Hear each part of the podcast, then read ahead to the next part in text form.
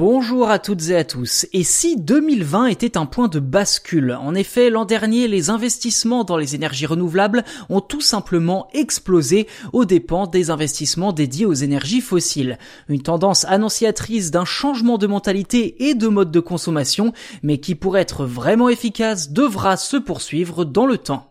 La bonne nouvelle a été annoncée mi-février lors de la parution du bilan énergétique mondial livré par l'IFPEN, l'Institut français du pétrole énergie nouvelle. Ainsi, l'an passé, les investissements verts, comme dans les énergies renouvelables, les transports électriques, la capture du carbone ou encore l'hydrogène, ont atteint 501 milliards de dollars, soit la plus forte progression depuis 5 ans. Pendant ce temps, les investissements mondiaux destinés à l'extraction et à la production de pétrole ont chuté d'un avec seulement 378 milliards de dollars. Une baisse essentiellement due aux Américains qui ont réduit de moitié leurs investissements dans les énergies fossiles. De son côté, le secteur automobile a été marqué ces dernières années par l'essor spectaculaire des voitures électriques dans les pays développés.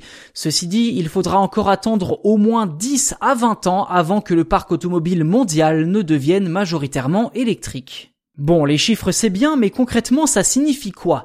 Eh bien que de plus en plus de secteurs se tournent vers les énergies propres. 2020 a été en quelque sorte une prise de conscience pour de nombreux secteurs, voyant en les énergies renouvelables un marché d'avenir bien plus prometteur que celui des énergies fossiles. Si la tendance paraît favorable pour la préservation de l'environnement, il faudra en faire beaucoup plus pour que cela n'ait des effets concrets. Et c'est justement là où on peut avoir peur. Sur le long terme, l'IFPEN estime avec quasi-certitude que l'on est loin d'en avoir fini avec les énergies fossiles.